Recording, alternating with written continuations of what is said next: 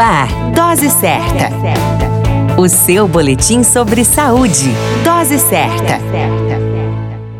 Olá, eu sou Júlio Cazé, médico de família e comunidade, e esse é o Dose Certa, seu boletim diário de notícias sobre saúde. E o tema de hoje é Tempo de isolamento do infectado com Covid novas informações. O Ministério da Saúde divulgou as novas recomendações para o isolamento de pessoas com Covid-19.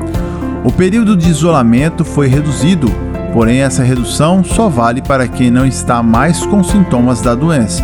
As regras a partir de agora são: após cinco dias completos, ou seja, no sexto dia, se o indivíduo ainda tiver sintomas, o isolamento continua. Se no sétimo dia a pessoa está sem sintomas, pode sair do isolamento e, segundo a nova recomendação, não precisa fazer teste. Mas atenção, somente se a pessoa não tiver tido sintomas respiratórios ou febre pelas 24 horas anteriores. Se no décimo dia o indivíduo estiver sem sintomas, incluindo febre, há pelo menos 24 horas, pode sair do isolamento, porém, se continuar com sintomas no décimo dia, continuará isolado até o décimo quarto dia.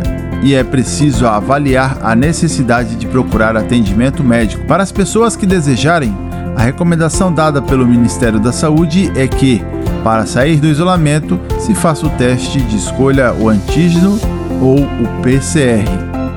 Uma vez infectado pelo vírus, se pode solicitar um atestado com prazo de até 10 dias, pois os médicos têm autorização para conceder um afastamento mais longo, se assim acharem necessário. Uma última recomendação é que, se a pessoa apresentar sintomas, mas não tiver acesso a um teste, deve a si mesmo se isolar. Vale ressaltar que existe alta na procura de atendimento e baixa disponibilidade de testes ainda no Brasil. Como recomendação, os sintomas gripais são febre, mesmo que não há ferida, calafrios, dor de garganta, dor de cabeça, tosse e coriza nasal além de alterações no paladar e olfato. Apesar do alto nível de cobertura vacinal contra a Covid-19, ainda existem situações que podem levar as pessoas ao adoecimento grave ou até mesmo à morte pela doença como no caso das pessoas ainda não vacinadas. Vale a máxima: cuidar da saúde vale a pena. Referência Ministério da Saúde e veículos de imprensa. A qualquer momento retornamos com mais informações. Esse é o Dose Certa, seu boletim diário de notícias. Eu sou o Júlio Cazé, médico de família e comunidade. Dose Certa, o seu boletim sobre saúde. Dose certa.